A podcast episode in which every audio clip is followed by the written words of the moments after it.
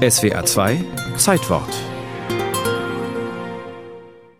In einem Streit des heute badischen, damals aber habsburgisch regierten Städtchens Endingen mit der kaiserlich-königlich vorderösterreichischen Regierung in Freiburg um 1780 geht es um die Fasnitz-Schmausereien der Endinger Stadtbürger. Schmausereien, die von der vorderösterreichisch-habsburgischen Regierung verboten wurden. Der Endinger Protest gegen dies Verbot kam im Wortsinne aus dem Bauch heraus. Schließlich gehörte das Schmausen zur altehrwürdigen Tradition der Endinger Fasnet, die mit dem sogenannten Schauertag endete.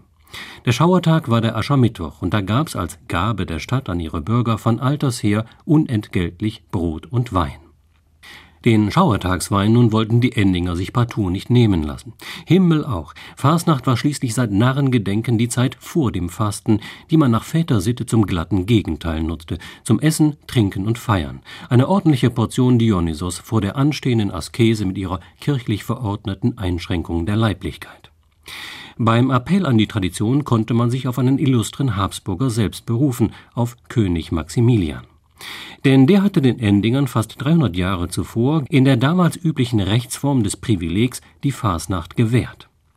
Er, Maximilian, von Gottes Gnaden römischer König, zu allen Zeiten Mehrer des Reichs zu Ungarn, Dalmatien, Kroatien usw., König und Erzherzog zu Österreich, Herzog zu Burgund, zu Brabant usw., Graf zu Habsburg, zu Flandern, zu Tirol usw., hatte am 23. November 1499 allermänniglich kundgetan, dass, Zitat, wir unseren getreuen lieben Bürgermeisterrat und Bürgern gemeinlich unser Stadt Endingen um ihrer getreuen und nützlichen Dienste willen, so ihre Vorfahren und sie, weiland unseren Vorfahren, uns und dem Heiligen Reiche und besonders im nächstvergangenen Krieg gegen die Schweizer williglich erzeigt, dass sie nu hinführt zu ewigen Zeiten in der gedachten unser Stadt Endingen ein Jahrmarkt, alle Jahr auf Montag und Dienstag vor dem Sonntag Estomihi, so man nennt der Pfaffenfassnacht, halten sollen.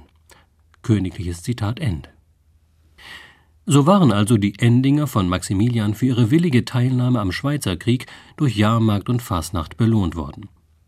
Das zeitgleiche Fastnachtstreiben war aber ebenfalls streng geregelt, von der Kleiderordnung bis zum Recht des Larventragens, dem Recht Lustbarkeiten frönen zu dürfen, dem Recht auf Narrenspiele und Narrengerichte, also auf die Inszenierung der ganzen verkehrten Welt überhaupt.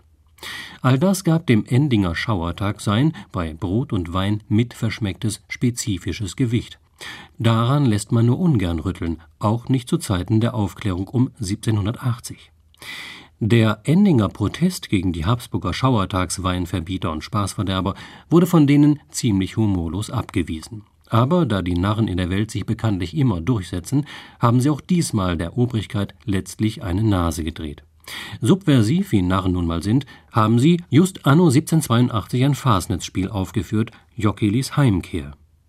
Der Jockeli war einer, der auf seinem Thron sitzend auf dem Umzug mitgeführt wurde. Das Stück und seine Figur wurden zum Fanal. Auf 1782 datiert die heutige Endinger Narrenzunft ihre Gründung.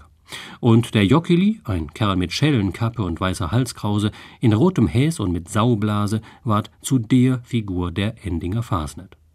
Und der Oberjockeli, der Fasnitz-Regent, wird zum Auftakt jeder Fasnet am Abend des schmutzgen Dornstieg aus dem Rathausbrunnen gezogen, um am Fasnitz-Dienstag unter großem Trauergeleit wieder dorthin zurückzukehren. Ihn und die anderen Jockelis gibt's also noch, so wie auch den Endinger Schauertag und mittlerweile auch eine Fasnet-Homepage im Internet, ganz im Gegensatz zu den Habsburgern. Die gibt es in Endingen längst nicht mehr, da sie im Zuge der napoleonischen Flurbereinigung auf ihre Weise in den Brunnen gefallen sind